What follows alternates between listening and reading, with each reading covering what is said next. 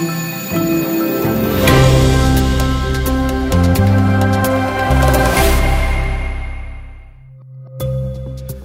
und herzlich willkommen zu einer neuen Folge des JMU Podcast, dem Podcast der Julius-Maximilians-Universität Würzburg. In der heutigen Folge hören Sie ein Interview mit Professor Oliver M. Reuter, der Professur für Kunstpädagogik hier an der JMU. Wir sprechen in dieser Folge über Kunst im Allgemeinen, über Kunstpädagogik an Schulen, über das Fach der Kunstpädagogik im Studium und über die Auswirkungen von Corona auf den Lehrbetrieb. Aufgrund der anhaltenden Corona-Situation nehmen wir unsere Interviews weiterhin per Internetstream auf. Sollte es dadurch zu einer schlechteren Audioqualität kommen, bitten wir Sie dies zu entschuldigen. Wir hoffen bald in den regulären Betrieb zurückkehren zu können und wünschen Ihnen bis dahin alles Gute und viel Gesundheit. Hallo Professor Reuter, es freut mich, Sie begrüßen zu dürfen. Wie geht es Ihnen heute? Hallo, ja, ganz wunderbar, alles gut. Ja, wie eingangs schon erwähnt, werden wir in der heutigen Folge über Kunst und Kunstpädagogik sprechen. Zum Einstieg in die Folge würde ich gerne von Ihnen wissen, was Sie selbst an Kunst begeistert, beim Betrachten, aber auch beim Schaffen von Kunst und was Sie dazu bewegt hat, sich auch beruflich mit der Kunstpädagogik zu beschäftigen. Ja, zunächst einmal ist das Schaffen von Kunst bei mir biografisch sehr früh angelegt. Es gibt eine Reihe von Ölbildern auf Leinwand, seit ich acht Jahre alt war.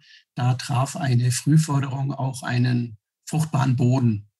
Diese Leidenschaft fürs Malen und Zeichnen hat sich dann im Studium auch an der Kunstakademie in München in Richtung von Installationen entwickelt.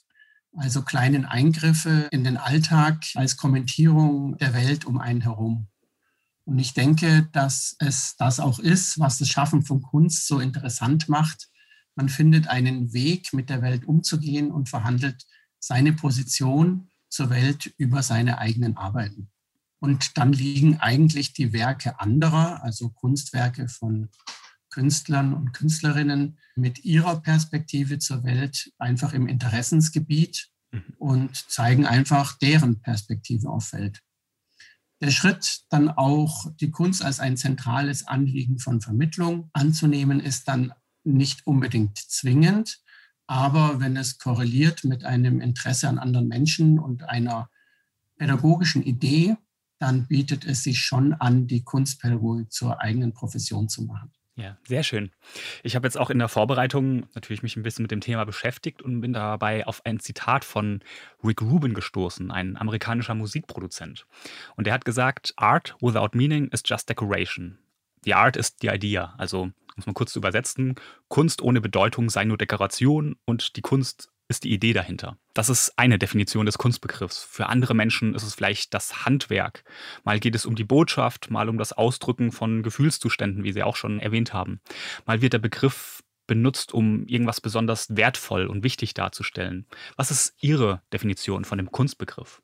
Also tatsächlich ecken Sie am wenigsten an, wenn Sie eine künstlerische Klasse an technischen Komponenten auswagen. Mhm. Arbeiten von Gerhard Richter, der Fotos technisch so wunderbar in Öl umzusetzen weiß, werden von fast jedem anerkannt. Zudem bedienen die auch ein hohes Maß an Ästhetik und sehen einfach auch in einem Museum vor einer weißen Wand ganz wunderbar aus, wie man es momentan übrigens auch im Kunstmuseum in Zürich sehen kann. Mhm. Schwierig wird es dann für viele, wenn sich die Politik ins Bild einmischt. Das heißt, es gibt zum Beispiel den chinesischen Künstler Ai Weiwei. Mhm. Der wird noch akzeptiert, wenn er zum Beispiel auf der Biennale in Venedig eine relativ ästhetische Installation macht mit kulturhistorisch relevanten Hockern aus seiner Heimat, um den Kulturverlust zu dokumentieren und damit auch zu kommentieren. Sehen sich aber Aktionen zum Beispiel vom Zentrum für politische Schönheit an. Die haben die Nachbildung des Holocaust-Mahnmals vor Höckes Haus errichtet. Oder thematisieren Sie auch nur Aktionen und Installationen von Josef Beuys, dann ecken Sie rasch mit der Zuschreibung als Kunst an. Und das, obwohl die schon seit über 40 Jahren eigentlich im Kunst- und Kulturbetrieb etabliert sind. Ich denke, man fährt ganz gut damit, die Pluralität des Kunstbegriffes zu akzeptieren und aber innerhalb der verschiedenen Erscheinungsformen von Kunst durchaus Qualitätsparameter zu diskutieren, mhm. um nicht alles, ohne es zu hinterfragen, anzuerkennen. Okay, und um das vielleicht noch ein bisschen zu vertiefen, so eine weitere streitbare Frage ist ja, wann, wie und durch wen wird ein Werk überhaupt zur Kunst? Also wenn der Künstler oder die Künstlerin das Werk erschafft, wenn einzelne oder viele Betrachter, Betrachterinnen davon berührt sind oder wenn letztendlich das Werk dann bei irgendeiner Auktion für viel Geld versteigert wird. Ja, Sie reißen hier komplexe Themenbereiche an. Natürlich kann man Kunst immer auch im Kontext des Kunstmarktes betrachten und man kann dann davon ausgehen, dass Arbeiten, die auf dem Kunstmarkt gehandelt werden, gefahrlos auch als Kunst bezeichnet werden können. Das gilt genauso für Arbeiten, die im Museum oder im musealen Kontext stattfinden. Aber ebenso klar ist auch, dass etwas Kunst sein kann, das vielleicht sogar bewusst sich einem Markt entzieht oder es einfach nicht auf den Markt schafft. Hätte eine Gabriele Münter oder eine Frida Kahlo ihre Werke nie gezeigt oder veräußert, muss man sich schon die Frage stellen, wäre es dann keine Kunst? Ich denke doch. Geht man nochmal zu Joseph Beuys zurück, sieht man überaus deutlich, dass etwas auch zur Kunst werden kann durch die Deklaration des Künstlers. Also Beuys subsumierte unter seinem erweiterten Kunstbegriff sämtliches Handeln des Menschen, das sich um eine Verbesserung von menschengeschaffenen Fehlstellen bemüht. Seien das nun soziale oder ökologische Fehlstellen. Seit Beuys müssen wir derartige Aktionen auch als Kunst ansehen. Wenn Sie jetzt aber die Aktionen etwa zur Rettung des Hambacher Forstes ansehen, würden die meisten Aktivistinnen und Aktivisten ihr Handeln wahrscheinlich nicht als Kunst bezeichnen. Beuys hingegen würde dieses Engagement aber auf jeden Fall als Kunst definieren. Also letztlich denke ich, ist es auch hier eine Frage der Perspektive, die mal die Akteure und mal die Rezipierenden bestimmen. Okay, dann kommen wir mal zu, zu dem Thema Kunstpädagogik, ähm, was Sie hier an der JMU unterrichten. Ein kleines, aber trotzdem wichtiges Fach. Die meisten Menschen werden Kunstpädagogik wahrscheinlich in Form von Kunstunterricht an der Schule kennen, was wahrscheinlich jeder irgendwie mal miterlebt hat. Was ist denn so grundsätzlich das Ziel von Kunstpädagogik an Schulen und was soll den Schülerinnen und Schülern vermittelt werden?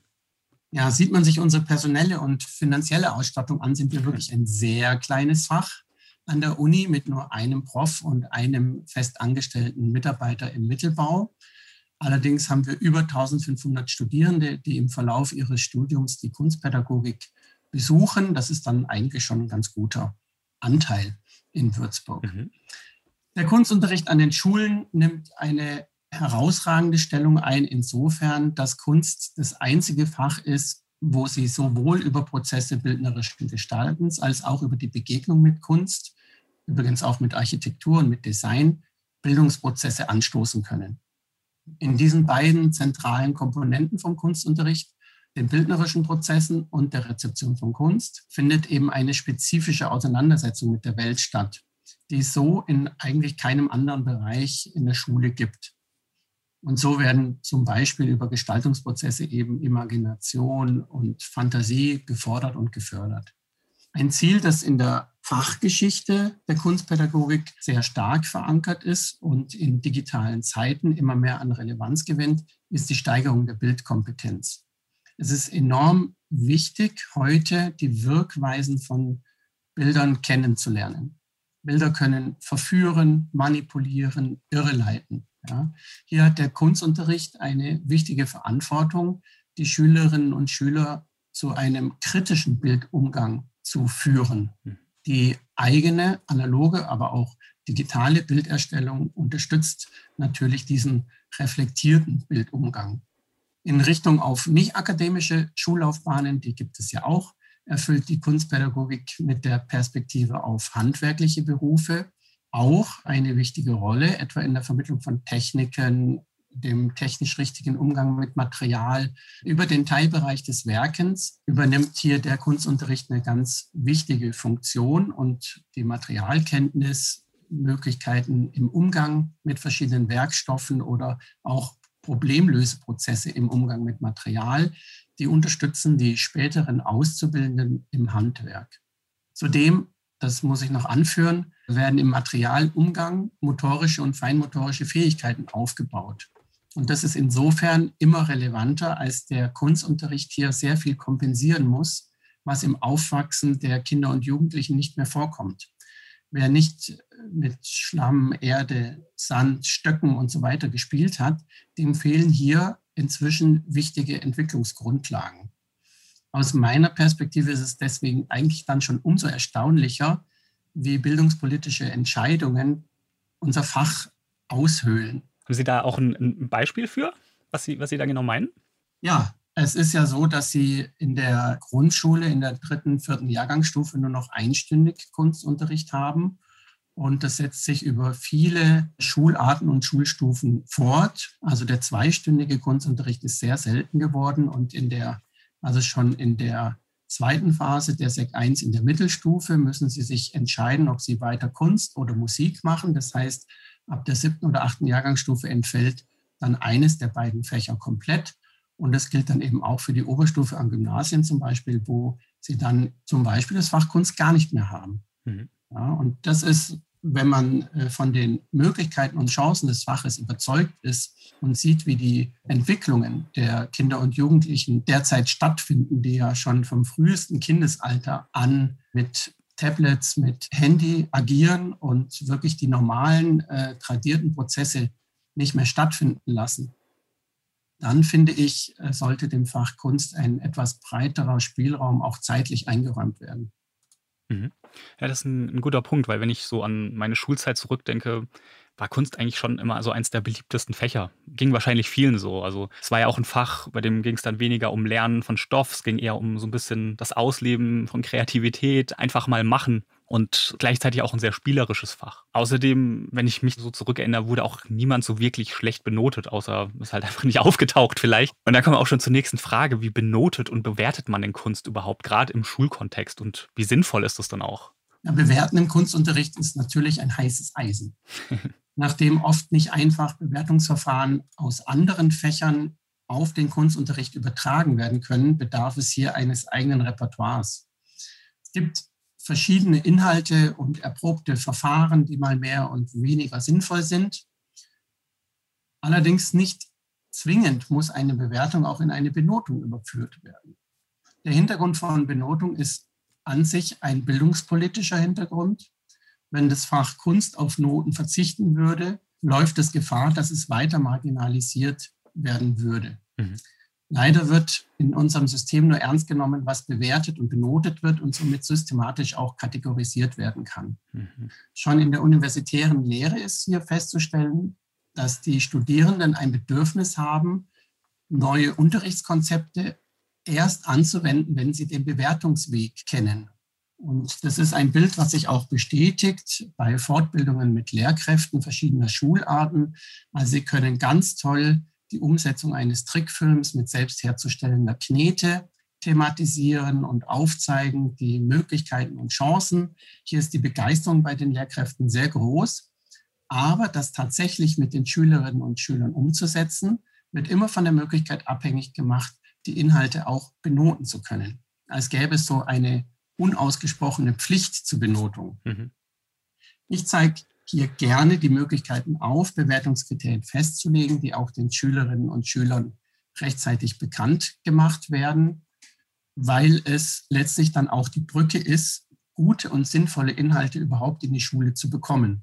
Man sollte zudem auch den Entwicklungsstand der Einzelnen berücksichtigen bei der Bewertung und Kriterien wie Originalität und Intensität der Prozesse berücksichtigen oder auch Teamfähigkeit. Allerdings plädiere ich hier auch wieder für eine etwas entspanntere Haltung. Es muss nicht alles immer benotet werden. Man kann sich auch mal gemeinsam an den Erfolgen freuen, ohne immer ein Etikett draufkleben zu müssen. Das gilt im Übrigen für alle Fächer im Schulkanon. Allerdings braucht man dafür natürlich einen anderen Ansatz von Pädagogik, als es vielfach praktiziert wird. Anstatt Bildung oder das, was man für Bildung hält, nur noch zu verwalten, sollten sich pädagogische Mühen eben am Gegenüber orientieren und Bildungschancen einräumen und wichtige Prozesse in der Entwicklung begleiten. Ja, sehr spannend. Und warum ist es denn überhaupt wichtig, dass wir uns als Menschen im Allgemeinen, aber besonders eben halt auch in der Schule mit Kunst, Kunstpraxis und auch der Kunstgeschichte, die ja auch ein Teil der Kunstpädagogik ist, auseinandersetzen? Indem wir uns die Wurzeln und Ursprünge von Kunst und Theater oder auch von Musik und Tanz bewusst werden. die ja weit zurückreichen in die Vergangenheit des Menschen. Wenn wir uns klar darüber, dass es auf jeden Fall schon mal ein tiefes menschliches Bedürfnis ist, sich bildnerisch, jetzt im weitesten Bildbegriff, mhm. sich bildnerisch auszudrücken. Indem wir auf über Jahrhundert erprobte und entwickelte Verfahren zurückgreifen können, haben wir eine Basis entwickelt oder die steht uns zur Verfügung, unsere eigenen Ausdrucksformen entwickeln zu können. Diese Basis gibt uns dann eigentlich einen Rückhalt und einen Standort, an dem wir dann auch immer wieder zurückkehren können. Die Rezeption von Kunstwerken ist für uns ein Angebot, uns mit Weltperspektiven anderer auseinanderzusetzen. Das gilt für alle Angebote aus Musik, Tanz, Theater oder Kunst. Sie alle sind Interpretationen von Aspekten, die uns eine Sicht auf die Umwelt hinterfragen lassen. Sie geben Impulse, eigene Ansichten zu überprüfen, um schließlich begründet dann Entscheidungen treffen zu können, die uns am Schluss helfen können, äh, unser Leben auch sinnvoll und gut bewältigen zu können. Nicht zu vergessen, das wird gerne mal etwas unterschlagen, ist, dass wir auch in einen Genuss kommen können, wenn wir Kunstwerke betrachten, wenn wir uns mit einer Technik auseinandersetzen, die wir im Werk sehen oder wenn wir ein Motiv oder ein Material besonders mögen, was in einem Werk vorkommt, dann ähm, können wir die Begegnung mit Kunst durchaus sehr genießen. Mhm. Das ist ja auch eine, ein lebensbereichender Aspekt. Das gilt übrigens äh, auch für das eigene künstlerische Arbeiten oder für die eigene ästhetische Praxis. Wenn wir die Freiheit haben, uns mit bislang unbekannten Aspekten in unserer Umwelt oder in unserem Umfeld auseinanderzusetzen, die wir erst einmal überhaupt wahrnehmen müssen, dann können wir die in eine ästhetische oder in eine künstlerische Praxis überführen und gelangen hier möglicherweise eben in Momente der Selbstvergessenheit, in einen Flow. Ja, eine, das ist von verschiedenen, auch von Schriftstellern, Schriftstellerinnen bekannt, von Künstlerinnen und Künstlern bekannt, dass man eben die Zeit vergisst und ähm, ganz abtaucht. Also und das ist natürlich, das sind sehr genussvolle Momente, die das Leben bereichern. Okay, dann kommen wir nochmal zur, zur Kunstpädagogik an sich zurück. Und ich sag mal, wenn man Kunst und Pädagogik getrennt betrachtet, wirkt das ja erstmal wie zwei Welten. Kreativität ausleben auf der einen Seite und Erziehung und Lehre auf der anderen Seite. Wie bringt die Kunstpädagogik diese beiden Welten denn zusammen? Ja, also ich sehe in der Kunst und der Pädagogik da eigentlich keinen Streit. Hm. Beide haben doch den Aufbau von Bildung als eines ihrer zentralsten Ziele. Die Kunst Pädagogik übernimmt beim Bildungsaufbau eben spezifische Wege über Vorgänge des Sinnlichen, der ästhetischen Wahrnehmung, der ästhetischen Wahrnehmung, der körperlichen Erfahrung, der Überführung in bildnerische Prozesse. Und bietet mit der ästhetischen Bildung einen Zugang zu Bildung an, den andere nicht haben. Und ja, vertritt so eine eigene Idee zur Anlage von Bildung. Die beiden Welten, die Sie ansprechen, existieren doch eher durch die Konfrontation kunstpädagogischer Ideen, die sich eben am Menschen gegenüber orientieren und institutionellen Vorgaben wie mhm. Lehrplänen, Unterrichtszeiten, die gänzlich andere Ziele verfolgen. Und erst wenn es uns gelingt, den inhaltlichen Zielen die Priorität einzuräumen, dann erhalten die kunstpädagogischen Positionen in den verschiedenen Institutionen auch ihren notwendigen Raum und können dann auch erst wirken. Erst dann sind letztlich diese Institutionen wieder Bildungsinstitutionen. Okay, und Sie haben anfangs schon angesprochen, die, die Zahl der Studierenden, die äh, bei Ihnen im Fach Kurse belegen, Seminare belegen. Haben Sie da auch so ein bisschen einen Einblick, wer das ist? Also sind das eher kunstbegeisterte Menschen, die schon mit viel Wissen, künstlerischem Talent kommen? Sind das vielleicht auch Studierende, die ja, bei Null anfangen und sich dem Thema grundsätzlich erstmal nähern wollen? Ja, hier muss man natürlich wieder den Aspekt des bildungspolitischen Versagens von eben aufgreifen. Wenn die Jugendlichen oder die, wenn die Studierenden in der Uni ankommen und sie hatten eigentlich seit Jahren schon keinen Kunstunterricht mehr, dann fehlen natürlich wichtige Inhalte, die Brücken wären zur universitären Lehre. Hier darf man die Studierenden nicht alleine lassen und muss eben etwas niedriger ansetzen, als es universitäre Lehre eigentlich machen sollte. Also im praktischen Bereich sind Fluchtpunktkonstruktionen oder der Umbau mit Keramik am wenigsten bekannt. Ja, zum Teil auch nicht einmal wie Farbmischungen funktionieren. das Gleiche gilt auch für die Kunstgeschichte. Hier beginnen wir inzwischen mit den Grundlagen verschiedener Epochen anstelle eines vertiefenden Einstiegs. Natürlich ist es dann auch schwierig, in die wirklich vertiefte thematische Auseinandersetzung zu gelangen. Aber man muss sagen, abseits äh, dieser Schwierigkeit haben wir doch viele sehr interessierte Studierende, die das ja oft in einem Fächerkanon studieren müssen, mit Mathematik, mit Deutsch zusammen, die aber wirklich eine Freude an der bildnerischen Praxis zeigen. Und in der Summe ist eben diese Heterogenität unsere Ausgangslage.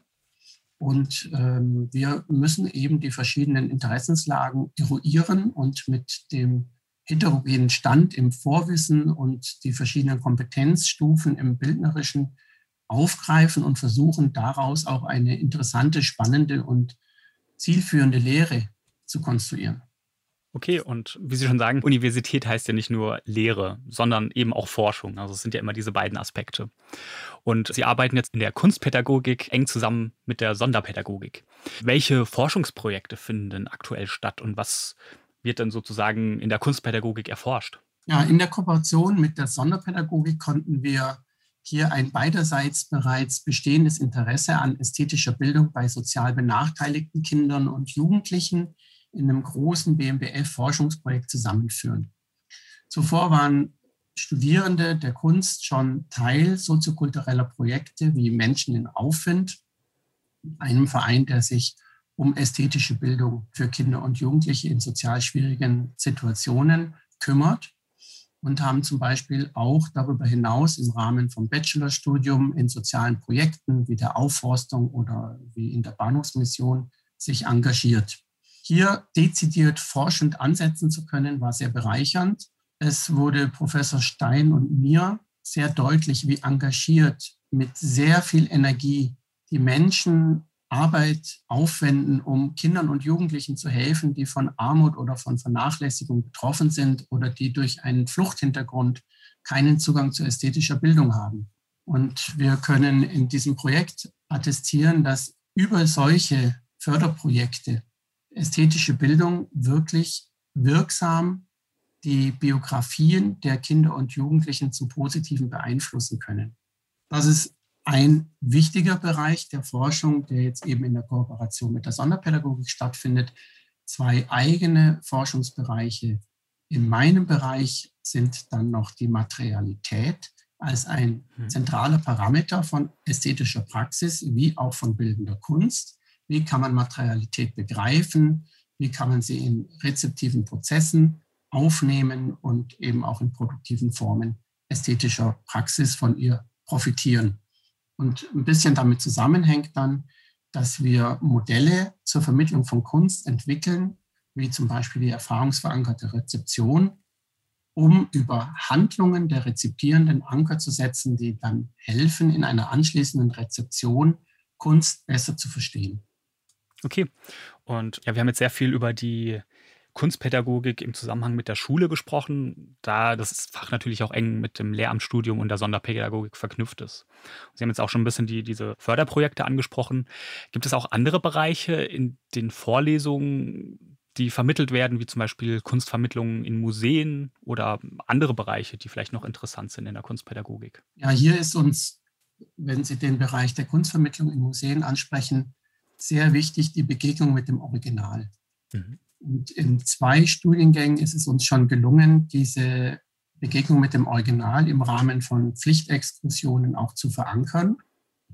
Hier ist neben den sozialen Aspekten und den Ideen zur Planung, Organisation und Durchführung vor allen Dingen wirklich das Erleben des originalen Werkes wichtig. Das ist ein wesentlicher Faktor, über was wir, über welches Medium wir Kunst begegnen. Sehen wir das am Handy, sehen wir es am Computer, sehen wir ein Bild in Büchern äh, oder eben im Original. Und erst im Original kann ich die wirkliche Größe wahrnehmen, die Materialität, die Atmosphäre im Museum, den ganzen Kontext des Werkes begreifen. Wir gehen also gerne in Museen und schauen uns Kunst im öffentlichen Raum an und auch Architekturen. Da ist natürlich Würzburg und das Würzburger Umland auf der einen Seite ohnehin attraktiv mit den Kulturschätzen wie der Residenz, dem Museum für Franken, dem Schäfermuseum in Schweinfurt. Diese Werke in der universitären Umgebung zu besuchen, erhöhen letztlich die Chance, dass die Studierenden im Lehramt später dann auch im schulischen Einsatz den ihren Schülerinnen und Schülern eben Originale zeigen und Museen besuchen. Highlights von solchen, also man kann ja diesen Bereich der Exkursion auch etwas übertreiben. Und da fahren wir sehr gerne zur Biennale nach Venedig oder nach Rom. Hier ist Lehre und äh, hoffentlich von beiden Seiten aus in einer ganz wunderbaren Atmosphäre zu erleben. Und es gibt ein ganz neues Miteinander zwischen Studierenden und Lehrenden, wenn wir gemeinsam auf einer Dachterrasse in Venedig oder in einem Palmgarten in Rom noch über die Werke sprechen können, die wir tagsüber gesehen haben. Und hier wird dann eben auch klar, dass diese Begegnung mit dem Original immer auch soziale Faktoren bedient.